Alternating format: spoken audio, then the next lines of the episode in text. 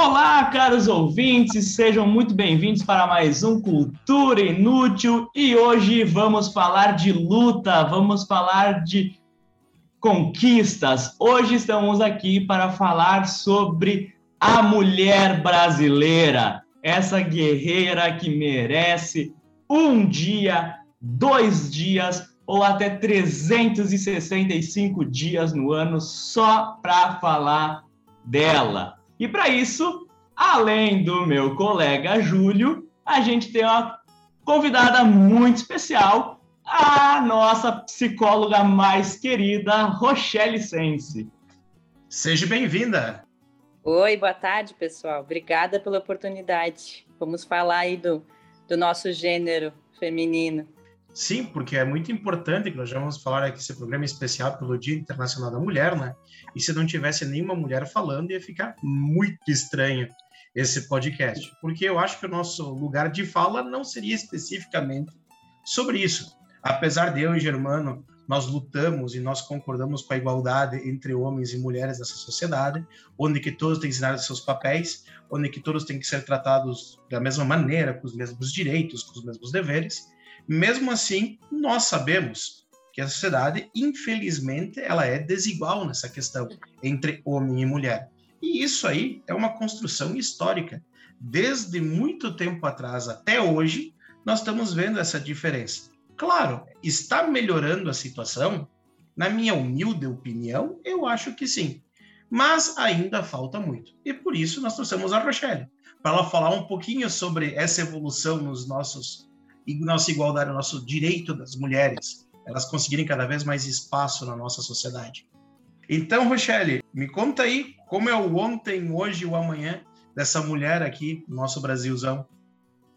Concordo contigo quando tu fala que sim, mesmo vocês estando empenhados junto conosco nessa luta, né, da questão da mulher, Seria o mesmo eu falar que eu, eu também me coloco empática e solidária ao movimento contra o preconceito racial, mas eu sou branca de, de olho azul, né? Quem sou eu para falar o tamanho da dor do, do outro?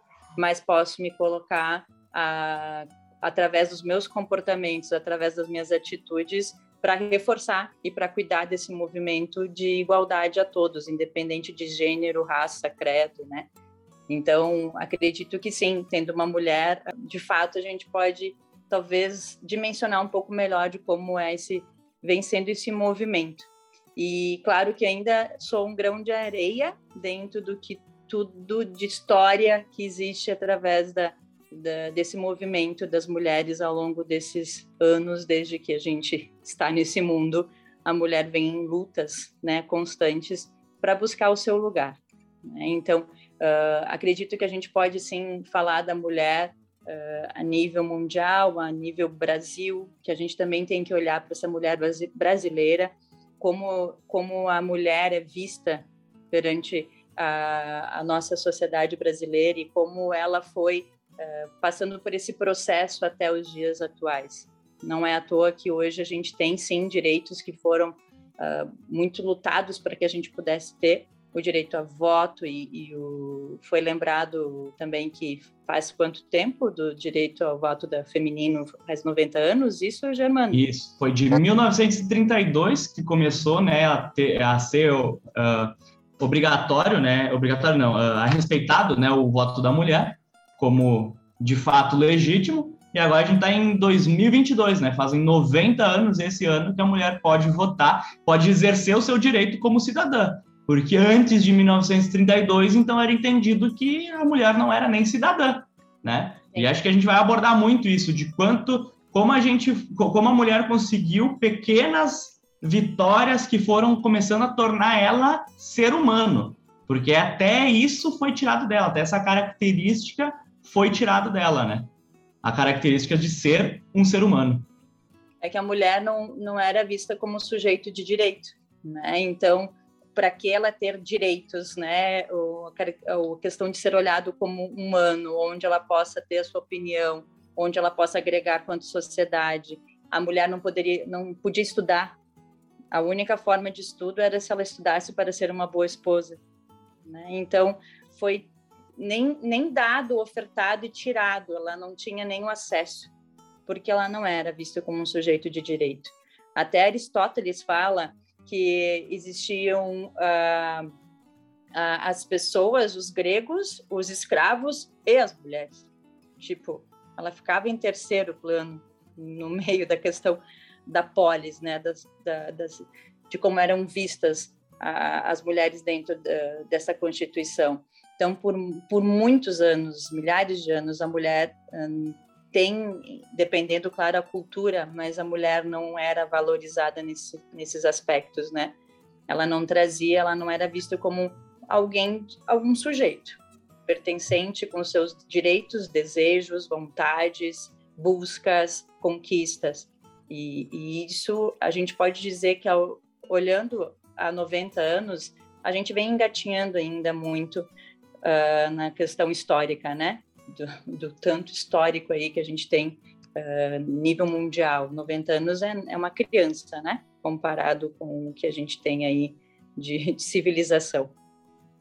Algum, alguns direitos da mulher, se eu não tiver muito enganado, eles também começaram a ser adquiridos só em grandes momentos uh, calamitosos da sociedade humana, né? Uh, eu, eu li sobre de que a mulher só começou a ter direito a trabalho fora de casa em dois momentos bem específicos da história, que foi a, ao final, ali, a metade da Segunda Guerra Mundial, quando faltou homens, né, para trabalhar em, em fábricas, e também na Revolução Industrial. Eu sou da área de humanas, então eu só sei esse, falar sobre esses dois pontos nesse momento. Acho que o Júlio pode dar uma aprofundada um pouco melhor, mas eu li algo sobre de que a mulher só saiu de casa mesmo para ir trabalhar e se manteve a, a ter direito a trabalho também após esses dois momentos bem calamitosos aí da, da sociedade humana, onde acabou faltando mão de obra masculina e a mulher decidiu, então vou eu, porque eu tenho que alimentar minha família. E aí foi a luta, né? E aí conseguiu esse direito na base do, do da teimosia mesmo, né? Porque foi e trabalhou e ficou lá. Sim, na verdade foi uma questão de falta de mão de obra masculina. A mulher teve que trabalhar, mas ainda como consideravam a mulher como um ser inferior, ela ganhava menos do que o homem para fazer exatamente a mesma coisa, e ela fazia isso para se sustentar. Tanto que é que essa luta dela chegar no mercado de trabalho, ela conquistou o trabalho. E hoje ela está lutando por uma igualdade salarial, onde que ainda existem muitas profissões, onde se tu pegar o homem e uma mulher fazendo exatamente a mesma função, tendo exatamente a mesma produtividade, o homem acaba ganhando mais que a mulher. Então, como é que eu posso dizer? Essa questão do trabalho foi uma conquista recente na história e mesmo assim ela não é igual em todos os aspectos. Que nenhuma, eu já tinha comentado isso que a gente fez feito um episódio sobre as mulheres, né? Eu estou numa das poucas profissões onde eu tenho certeza que eu vou ganho exatamente o mesmo que as uhum. minhas é, colegas femininas, por causa que professor é tudo tabelado, é questão de hora e deu. Então, tipo assim, eu acho isso aí uma coisa muito digna e muito correta. Só que eu sei de muitos casos que não é isso que acontece. E tá melhorando a situação? Até que tá, mas ainda não atingiu a igualdade. Ah, uh, desculpa entrar no assunto, mas quando a gente vai pensar em profissão, uh, há muito tempo a gente também tinha uma separação das profissões, né, Júlio? Eu e tu, na verdade, a gente invadiu uma profissão que não era tida como profissão, masculina, né? A, a, a, gente tem a gente é ensino básico, né, fundamental e médio. Eu e o, eu, Júlio somos professores de ensino fundamental e médio. E essa parte da educação era destinada às mulheres porque era mais relacionada à parte materna. E aí o professor homem, ele era destinado à parte acadêmica da universidade e tal. Então nós, no caso, invadimos essa bolha e a mulher, graças a Deus, invadiu, não, graças a Deus não, né? Graças a ela, né? Invadiu a bolha do serviço acadêmico, né? Onde ela foi lá e começou a batalhar. Hoje em dia é bem mais fácil a gente ver um misto, né? De professores homens e professoras mulheres. Mesmo eu ainda achando que educação infantil, por exemplo, é muito raro encontrar homens. E quando encontra, é, é meio estranha, se as pessoas não aceitam bem ainda. E aí eu não estou dizendo que é o homem que não é aceito, é que na verdade a sociedade ainda acha que a mulher tem que ser destinada a uma profissão dela, onde ela e aí, né, professor de ensino primário ali do, dos anos iniciais, ele recebe menos do que os outros professores. Por quê? Porque é uma, é uma profissão tida sempre como maior, com a maior parte de mulheres. Concordo contigo, e, e visto que a primeira infância é uma das principais fases do, ciclo do desenvolvimento e que a gente deveria ter maior cuidado e, e principalmente uh, maior zelo pelos profissionais que atendem para cuidar no sentido de formação, porque o que acontece nos primeiros anos de vida são, são importantíssimos para toda a sequência dos outros ciclos vitais que a gente vai ter. E é onde o menos valorizado nessa na questão remuneração desses profissionais. E sim, a, a, grande maioria, posso dizer que sempre trabalhei com quase 100% do gênero feminino na educação infantil e dos anos iniciais.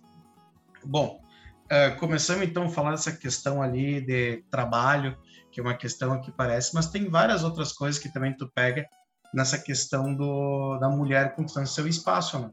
Porque uma das principais vitórias, pelo menos do meu ponto de vista, pode me corrigir, Rochelle, à vontade, tá? uh, foi que a mulher começou a deixar de ser tratada como um objeto, como uma propriedade do marido e a mulher ela ter o seu papel reconhecido na sociedade. Não vou dizer que está uma Brastemp, tá? Não vou dizer que hoje é 100%, não acontece mais disso. Mas se tu pegar como a gente estava evoluindo ao longo da nossa história, é, tipo de casos que aconteceu desde o início da, da colonização do Brasil até hoje, nós tivemos uma grande evolução nesse fator. É, eu até acho, né, que o papel da mulher, ela era tida, a profissão da mulher era, né, eu sou esposa e sou mãe. E hoje em dia não, hoje em dia eu acho que a, a própria mulher, ela já se enxerga antes com a profissão dela e depois com o fato dela ser mãe, né? Ela, ao meu ver, pelo menos eu vejo isso. Se eu perguntar para a Rochelle, o que que tu é, Rochelle? Ela vai dizer, sou psicóloga. É, eu acredito, né? Mesmo sendo ser mãe é sendo super legal, né? Não estou dizendo que ser mãe não é, não é ser legal, né? Mas acho que a mulher já se identifica mais, começou a se enxergar com essa evolução que a gente teve na sociedade, né? É, principalmente ali na Brasil colônia, a mulher para ser bem uh, sucedida, ela teria que, né, procriar, ser, ter, ser mãe e, e fazer muito bem este papel né, dedicar a sua vida para, único e exclusivamente aos seus filhos e ao seu marido. Então, essa era a meta da grande parte das mulheres na, na época do Brasil colônia. É, claro que a gente também está falando aqui de uma questão uh, de classe social, de média a, a rica, né, no caso, e, muitas dessas mulheres se dedicavam e estudavam para que fossem escolhidas né, por alguém porque ela não poderia passar de uma determinada idade, porque senão ela já ela não não estava mais dentro do mercado e ela poderia deixar de ser de casar. Então, a, até a forma como elas eram escolhidas em bailes, então a mulher não poderia nem mostrar seu corpo. Ela na época não, ela usavam luvas, as meias, os sapatos, né, fechados realmente porque uma mulher séria não mostrava seu corpo, ela não poderia olhar nos olhos do homem e nem em algum momento demonstrar que estava com desejo, né, sobre algum homem, alguém chamou a atenção dela, ela não poderia deixar isso uh, explícito, né? Ela não poderia isso ver, muito menos verbalizar, porque senão ela não era uma mulher de respeito e ela não poderia negar dançar com, com solicitação de um homem, ela teria que dançar obrigatoriamente. E esse homem uh, marcava ela com beliscões no seu braço enquanto dançava, que ele estava uh, escolhendo ela então para uh, enamorar e futuramente casar. Então o homem marcava como se fosse realmente como a gente marca os bois, né? eu marco dizendo que é minha propriedade. E aí, quanto mais forte era o beliscão, mais essa pessoa queria ficar com você. e elas ficavam muito felizes por serem escolhidas. Né? Calma então, aí, a... volta a fita aí, vamos ver se eu entendi direito. Então o pessoal se beliscava, e quanto mais forte o beliscão, maior é o interesse que se tinha, e era tudo ok. Tudo bem. Uhum. Eu não entendi. Seu Madruga, tá, seu Madruga tava muito afim do Kiko. É, se pensar por assim. Deus do céu. Imagina hoje em dia, imagina hoje em dia alguém chegar e te dar um beliscão, Rochelle. O que tu faz nesse ato? Olha, vou atrás dos meus direitos. Sai daqui, meu! É. Tá maluco, porra? E, e para ver como o Yuki é muito dos, do que os filósofos filósofos colocam e que eu estava lendo sobre a Lúcia Galvão que ela coloca isso o quanto a gente precisa sair da alienação uh, quando a, eu tenho que me questionar sobre os atos eu tenho que me questionar sobre os meus pensamentos e o quanto aquilo talvez era natural e talvez em algum momento alguém deve ter se questionado, com certeza alguma mulher deve ter se questionado, gente, isso não pode ser uh, legal, porque isso me machuca, né? Ou onde está o meu desejo? Mas a força é tão grande, é, é, é, tem uma supremacia tão grande em relação ao homem com a mulher que elas acabavam cedendo, porque todas que iam contra eram consideradas vagabundas, prostitutas, mulheres da vida, e elas não tinham profissões. Então, a profissão delas eram ser esposas e mães. Então, ao longo desse processo até os dias de hoje, a gente pode dizer que esse movimento, de certa maneira, é um dos que mais apresenta sucesso em relação à busca de direitos né? Uh, onde agora o direito a voto, o direito a salário, a ter a sua representatividade, o seu pensamento. Né? Hoje eu tenho a liberdade de estar aqui falando com vocês. Se fosse naquela época, eu não poderia nem estar com, conversando com dois homens, né? E eu não estou falando da questão tecnológica, realmente da questão do, de uma conversa com dois homens. Uma mulher não poderia estar fazendo isso, né? Ah, e o que, o quanto isso interfere nos nossos dias de hoje. Quando a gente trabalha, eu, quando eu trabalho em clínica, a gente também tem que ter uma visão sistêmica. E quando a gente fala visão sistêmica, quando a gente está com uma pessoa, ela tem no mínimo três gerações com ela. No mínimo três gerações. A gente fala sobre transgeracionalidade. Eu aqui conversando com vocês é a Rochelle, mas junto com a Rochelle tem três gerações. E a gente traz muitas forças veladas, padrões de funcionamento que vêm conosco neste, até os dias de hoje, dessas três gerações. E a mulher, com certeza, também é afetada, porque esse papel da mulher faz parte da família nesse sentido. Né? Essa família perdurou por esses períodos. E, a, e como essa família enxerga a mulher? Como foi esse crescimento? Como se deu isso? E isso interfere na nossa formação, interfere na nossa psique, interfere na nossa personalidade. Eu tenho, eu tenho tu falou ali das, das três gerações, eu acho que uh, hoje em dia a gente consegue perceber isso mais, né, do, dos erros que a gente faz, que a nossa, meu pai, minha mãe faziam e que eles faziam isso porque os avós, né, faziam também. E dá, dá para perceber essa, essa linha, né, que, que tá, tava ali faz muito tempo, mas agora eu acho que pelo ser humano parar e começar a se observar mais, e aí tu pode falar, né, Rochelle, a tua profissão começou a ser muito mais vista e procurada de uns tempos para cá, né? Há um tempo atrás era tipo uma coisa de maluco, né? E tal. Uhum. Mas é, é, nem, nem, vamos entrar no papo da, da, tua profissão, a gente pode fazer outro podcast só para falar sobre, sobre a tua profissão, né? Sobre, sobre psicologia. Uh, a ideia é a seguinte, né? É um ciclo e ele pode ser um ciclo vicioso se a gente não cuidar disso, né? De ficar repetindo sempre isso. Só que tem um problema que eu vejo, eu já ouvi bastante pessoas reclamar so, sobre isso, que é como a mídia trata a, a mulher. Porque, de certa forma, ele pune a mulher uma segunda vez ainda, por exemplo, por ela ser uh, assumir esse papel materno sempre, né? Então, por exemplo, quando a gente vai assistir um filme e aí daí sei lá tem um assassino em série, é culpa da mãe. Ela que tratou ele mal, ela que tratou ele ou muito bem, ela que né, fez todas as vontades dele.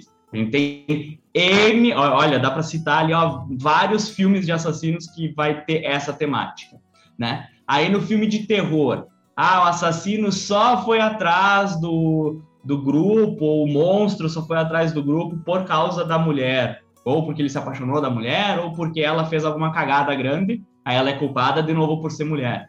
E o quanto isso acaba uh, levando gerações e gerações a repetir sempre essa, esse pensamento de que a mulher é a errada da história sempre, sempre, sempre, sempre. Não, e tem uma, né? Tu tava falando isso, eu fiquei pensando aqui. Tem coisa corriqueira que de vez em quando tu vê a gente falando, só podia ser mulher. Sim. Como se o erro fosse causado por ser mulher, não porque simplesmente aconteceu um erro. E eu já vi Júlia. muitas vezes barberagens incríveis, né, que são feitas por homem, e daí ninguém fala nada. Daí tem uma mulher que só entrou mal para estacionar, tinha que ser mulher. Júlio, já aconteceu contigo, isso é, isso é certeza. Que é, tu tem uma barba gigante. Eu, se eu deixo a barba de fazer, ela fica um, um, um, sei lá o quê. Mas o teu cabelo, por exemplo, quando tu cresce, ou quando tu sai com uma roupa amarrotada, ou quando tu sai com uma roupa desbotada, alguma coisa, já não te aconteceu várias vezes de perguntar se tu não tem mãe em casa ou alguma coisa do gênero? Tipo, ah, tu Sim. não tem namorada pra cuidar já, de ti? Mas pera lá, cara. Aconteceu. Pera lá, pô. Tu perguntou pera lá, se já aconteceu, já aconteceu. Tu quer que eu minta Não, agora? não, não. O, o, pera lá é porque, pera lá, cara, como assim eu não tenho. ah. Eu que lavo a minha roupa, por que, que teria que ter sido a, a minha mãe, alguma coisa assim, sabe? Agora entendi. Não é, é, é, é vamos supor, a gente usa a gente usa camisas velhas, né, Júlio? Aí Sim. esse é porque é porque a gente não tem mãe, a gente usa isso, né? É meio é meio corriqueiro isso acontecer, sabe? Porque a gente vem de uma de um padrão de funcionamento que é a mulher que tem que cuidar do homem, né? É a mulher que tem que exercer esse papel de cuidado, de, eh, de limpeza, ela é vista como irresponsável se alguém sai, que nem tu saca, a camiseta amarrotada, então era teu papel. A gente sabe que isso vem mudando, mas ainda tem muito, né? Ainda tem aquelas falas que tu, tu como o Júlio disse, ah, já ouvi sim, ainda acontecem também eh, em relação à questão a dirigir, a carro, a gente escuta. E não isso não vem porque a mulher não tem essa habilidade, porque muito tempo a mulher não teve essa possibilidade de trabalhar essa habilidade. Por muitos anos. Quantas mulheres dirigiam carroças? Quantas mulheres pod poderiam cavalgar? Quantas? E só uma. Né? A Rochelle... Oi. Não, desculpa, desculpa, desculpa, não queria te interromper. Não, é que eu me lembrei de uma coisa seguinte. E nas estatísticas, quem sofre a maior parte dos acidentes, quem morre mais, são os homens. As mulheres não sofrem tantos acidentes quanto os homens, mas mesmo assim elas ficam com estigma. Eu só queria lançar essa informação. E, e, e, outra também, né? Uh, quando o homem atinge maior idade, é meio que de praxe, né? Não, não nós, porque a gente é pobre, né? Mas ganhar um carro, né? E o que, que a mulher ganha com maior idade? Na verdade, acho que nada, né? Ela ganhou com 15 anos uma festa de princesa, né? Que talvez ela nem quisesse, né? Isso. Sim. E que muitas vezes eu já escutei de muitos, muitos adolescentes que aceitam a festa em função do desejo da própria mãe ou dos pais, né? Mas não que sejam os seus desejos. Então, ainda de alguma forma, claro que nem sempre a gente vai conseguir atingir os nossos desejos, né? Suprir nossos desejos, mas que ainda às vezes a gente tem que ceder por medo de perder o amor, né? Ainda mais em função dos pais. Então ainda tem essa diferenciação, ainda existe essa diferenciação em relação ao gênero, menos, mas a gente percebe assim que uh, de uma forma muito sutil. Uh, até eu estava conversando com uma outra psicóloga e a gente estava conversando sobre a caça às bruxas, né? A caça às bruxas ainda continua, só que de outra forma. só não é queimada as pessoas agora, né, as mulheres. Mas se a gente olhar antigamente, uma mulher que ter, teria uma um maior maior situação até de inteligência, ela era vista como alguém que, que poderia ser uma bruxa, queima, né? Uma mulher que tinha habilidade pouco mais adiante, se a gente for ver, mulheres que tinham habilidade com ciência, matemática, elas eram mortas. Né? Por quê? Ela tirava o lugar do homem, né? Ela poderia ser uma bruxa. E hoje, quem são as bruxas? As Eu... mulheres que assumiram alguma posição de poder, né? Se a gente for Sim. olhar ali uh, o quanto, sei lá, a Merkel é atingida por isso, né? Sem entrar na, na situação política mesmo, só por ela ser mulher. O quanto a Dilma foi atacada, quanto a, a vice lá dos Estados Unidos, que eu esqueci o nome dela agora. Ai, não me lembro também. Também não. Mas tu não fica tão longe. Eu tava assistindo aquele filme uh, radio, radioativo, aquele que conta a história da Madame Curie. Para ela ganhar o primeiro Nobel dela, ela tem que fazer o Nobel junto com o marido. Porque não iam reconhecer ela como ganhadora do prêmio Nobel, apesar de ter feito a maior parte do trabalho, se não colocasse o marido dela junto. Tanto é que ela foi uma das principais líderes feministas nessa questão da revolução da ciência, que é o lugar da mulher é ser cientista também. Que eu achei isso bem interessante, que tipo assim, quanto ela batalhou não só pela ciência, mas também para ser reconhecida como ela uma cientista. E, e, ela ganhou, se eu não me engano, tu falou a Mary, a Mary qual? A Madame Curie. Curie. É, Marie Curie. Ela, Nobel, ela, né? Dois prêmios Nobel e a filha dela ganhou um. É. Ela ganhou dois. E aí a gente vai pela questão do esporte, que a Caterine, a Caterine Switzer, que Deve foi a primeira isso. mulher, a primeira mulher a entrar numa maratona que só era né, possibilitada aos homens. Em 1967, ela se inscreveu, mas não colocou o nome completo dela, então não dava para entender, parecer que era do gênero masculino. E ela entrou para correr e viram que ela era uma mulher e ela foi, foi tentado tirar ela de todas as formas da maratona, inclusive agrediram ela, mas ela levantou, foi pessoas que protegeram ela, o grupo começou a proteger uh, o treinador, e se não me engano também tinha uma, o namorado, que eles tentavam tirar os agressores, né, que seriam os organizadores do, da maratona, mas ela foi a primeira mulher a correr uma maratona em 1967 e ela teve que esconder o seu nome para conseguir uh, maratonar, né, correr. Então, a gente está falando de 67, então a mulher não tinha direito nem de, de participar dos esportes. Né? E é que nem a primeira vez que teve Olimpíadas, que teve a maratona feminina, que acho que todo mundo se lembra daquela imagem que teve aquela maratonista, que ela, quando teve, chegou no estádio, ela tava, em, como é que ela não conseguia andar direito porque estava dando cãibras. E depois foi uma entrevista disse que ela não podia parar, porque se ela parasse, se ela caísse, tipo assim, dizer, a mulher não pode correr maratona, vamos fechar também, não vamos mais fazer esse evento. Então, ela teve, ela percorreu, teve até problema depois, mas só por causa dessa questão aí, né? Para conseguir vencer esse pensamento machista que existe, que é muito difícil de quebrar. E até hoje ele está presente, por incrível que pareça. Imagina Sim. o quanto isso deve mexer com o psicológico de uma pessoa. E, e, na verdade, o que eu vou falar agora ela é muito mais falada para pessoas negras, né? Que o ser humano, esse, esse, esse, essa pessoa, ela tem que ser completamente infalível, porque qualquer falha que ela tiver, vão apontar e destruir ela a partir dessa falha, né?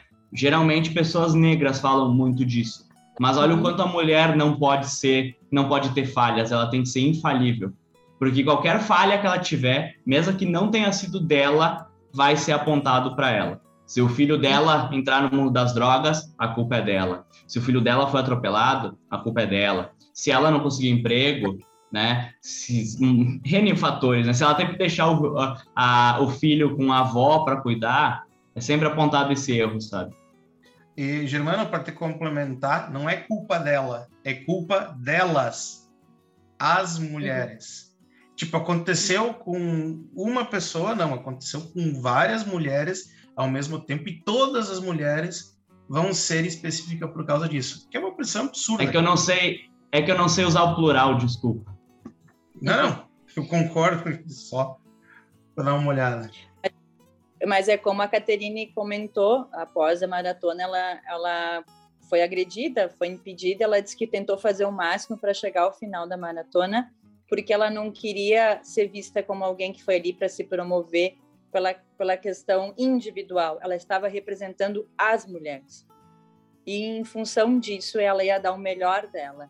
E, e o que é, é colocado que a mulher tem uma questão que a, a Lúcia Galvão coloca, que é a filósofa, que é uma questão de confiança, perseverança e constância. A mulher está numa eterna constância, perseverança e confiança em busca dos seus direitos, em busca do seu lugar, né? E não é uma tarefa fácil. E imagina numa, numa no, no lugar de uma mulher e uma mulher negra, como talvez o Germano colocou, isso é muito mais difícil, né? Então é, é um sacrifício que o gênero vem há anos buscando. E o sacrifício não é no sentido de ser apenas árduo, mas no sentido porque a palavra sacrifício vem do sacro ofício, do sagrado ofício. É busca do seu lugar, né? Nesse ofício. Sim. Não, e para mim, coisa que eu tô achando bom, né, que nós estamos evoluindo bastante. Como é que é? Hoje, cada dia tá um pouquinho melhor vai estar tá perfeito? Não. Mas eu, tipo assim, eu sou um eterno otimista. Espero que um dia nós chegamos aonde todo esse papo aqui de luta, tudo, nós temos que pensar o seguinte: esse papo de luta foi construído para ter uma sociedade igual, onde que nós reconhecemos o papel de cada indivíduo. Que, que é isso? Onde que a questão do gênero não faça importância em nada na sociedade. Que cada um faça o que quer faça o que quer, se conheça como quer se conhecer e seja reconhecido por isso. Isso é a questão mais importante para mim, reconhecimento, acima de tudo.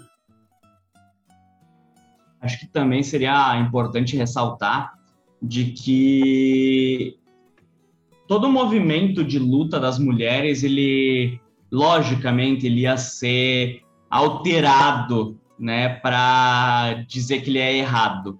Então, eu acho que o movimento de luta das mulheres, o movimento feminista, ele não está aqui para dizer que a mulher tem que ser superior ao homem, mesmo a gente sabendo que, com certeza, na época ela tem infinitas habilidades que nós não temos, assim como nós temos infinitas habilidades que talvez as mulheres não tenham, né? Mas não é isso que o movimento quer, né, Rochelle? Eu acho que o movimento mesmo está aqui para mostrar que cada um sabe fazer alguma coisa diferente do outro e que ele se completa em uma sociedade que saiba respeitar os dois lados que a gente tem, né? O lado masculino e o lado feminino, sem nem entrar nesse aspecto de sexo, né? Sexo masculino, sexo feminino, nada a ver. Lado feminino, lado masculino. Uhum, uhum. É, é, o, o que a gente coloca é que não é a questão da supremacia. Ninguém está em busca de uma supremacia, ninguém é melhor que ninguém é no sentido o, de sim ter uma viver com a diversidade. E aí a gente vai crescer muito mais quanto sociedade quando a gente aprender a viver em diversidade, né? É contemplar a existência do outro, é crescer com a existência do outro. Uh, a mulher tem o poder de gestar, o homem não tem, mas o homem tem outros poderes e a gente pode se complementar nessa questão social. E a gente não está falando na questão apenas, na questão da sexualidade em si. A gente está falando realmente de crescer quanto cidadãos, quanto sociedade, onde a gente pode aprender com a diversidade e fazer disso muito melhor o nosso mundo.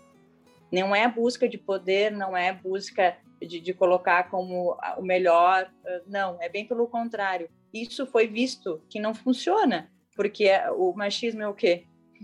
Né? É colocar como um poder. E não funciona. E não é assim. A gente, todos nós temos o seu devido valor e seu papel perante a sociedade. A, a, mesmo as melhores melodias, se você for ver as melhores músicas, o que te é, chama atenção numa música não é feito de uma nota só. São várias notas. E a, a, a sucessão dessas notas, essa constância dessas notas que dá o encanto. E isso não é diferente para o ser humano. Né? O homem ainda tem que aprender muito o papel dele, homem no sentido mulher, homem nesse, nesse espaço quanto social. É, muito bem, Rochelle. Estava falando essa questão do feminismo, essa questão do machismo na nossa sociedade, né? que ainda está muito presente. Mas vamos ter uma visão assim para um futuro. Tipo, o que que tu acha assim que vão ser as próximas conquistas desse movimento feminista, desse busca por essa igualdade? O que que tu acha assim como vai ser o mundo daqui uns 20, 30 anos? Se vai ser ainda bem melhor do que aquele que nós estamos vivendo hoje? Eu sou uma eterna otimista, né? Eu não ia trabalhar com o ser humano se eu não acreditasse nele. Né? Então, uh, o que eu acho que primeiro a gente tem que entender que a mulher desse futuro vai receber uma história, né? Houve uma história e, e é necessário a mulher saber a sua história, a sociedade saber essa história para seguir com esse fio, não perder esse fio, porque somos constituídas disso, né? Para que uh, não retorne, talvez, a, a, às vezes a gente, quanto sociedade, algo que a gente pode ver historicamente, a gente tende a voltar a repetir comportamentos, mesmo ele, ele aparecendo dos mais absurdos, como a gente pode ver a guerra, né? É, é algo uh, inconcebível para mim, mas estamos vivendo após uma pandemia. Então a gente repete muitos comportamentos. Então é muito importante que essa mulher do futuro saiba a sua história para que de fato aprenda com ela e não não regrida nesses sentidos ou repita com padrões de, de, de comportamentos que, que, já talvez até agora esse momento foram lutados e, e buscado para que a gente pudesse ter ser um sujeito, uma, um sujeito de direito, né? Mas acredito que sim, vão ter muitas mudanças até na questão de como funcionarão as famílias, contextos familiares diversificados. A mulher uh, vai ter autonomia muito maior do seu corpo, da sua liberdade, né, do ir e vir. Uh, eu, eu acredito que essa mulher vai ter muito mais possibilidades de, de estudos, né, de busca de profissão, e ela vai, sim, eu posso dizer que ela vai estar nas cabeças, assim, porque se a mulher entender o seu espaço, ela também pode estar junto com o homem no sentido das cabeças pensantes desse mundo. E, e acredito que falta a, a, a, sua, a parte feminina para ajudar a pensar nesse contexto uh, maior também, nessas cabeças pensantes. Eu acredito que a mulher vai crescer muito ainda. Que espero que você seja 100% correta. Ah, muito, por favor. Esperamos. Sim, porque se depender de nós homens, o mundo vai se acabar rápido. Nós estamos fazendo um serviço bom, pelo amor de Deus. Então tá, pessoal, chegamos ao fim de mais um episódio. Espero que tenham gostado do nosso assunto, né? E se não gostaram, vocês estão errados, porque o assunto é para ser ouvido, trabalhado, pensado sobre. Se vocês não gostaram, vocês estão errados. E, Rochelle, diz aí para nós, quem quiser entrar em contato contigo, quem quiser falar sobre, contigo sobre algum assunto, quem quiser te encontrar, aonde que a pessoa te procura? Uh, bom, Germana, as pessoas podem me encontrar então através do Instagram, é rochelle.sense. Vocês me encontram por lá, pode me perguntar, pode me chamar, o que eu puder auxiliar, eu vou fazer o possível. Se eu não souber, é porque a gente também não tem todo o suposto saber, vou fazer o possível para ir atrás e auxiliar, mas pode me encontrar por lá. Muito obrigada por, pela participação, é sempre um orgulho fazer parte aqui do, né, deste momento, dessa troca com vocês. Muito obrigada, tá? Nós que agradecemos.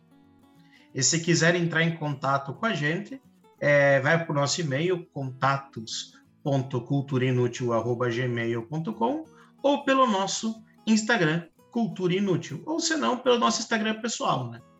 Germano, que eu me esqueci qual que é o teu, e o Júlio é. César Somense, que é o meu. o, o meu é o Prof. Germate. então, espero que tenham curtido e ficamos para uma próxima. Até! Valeu. Tchau, tchau. Até mais. Tá,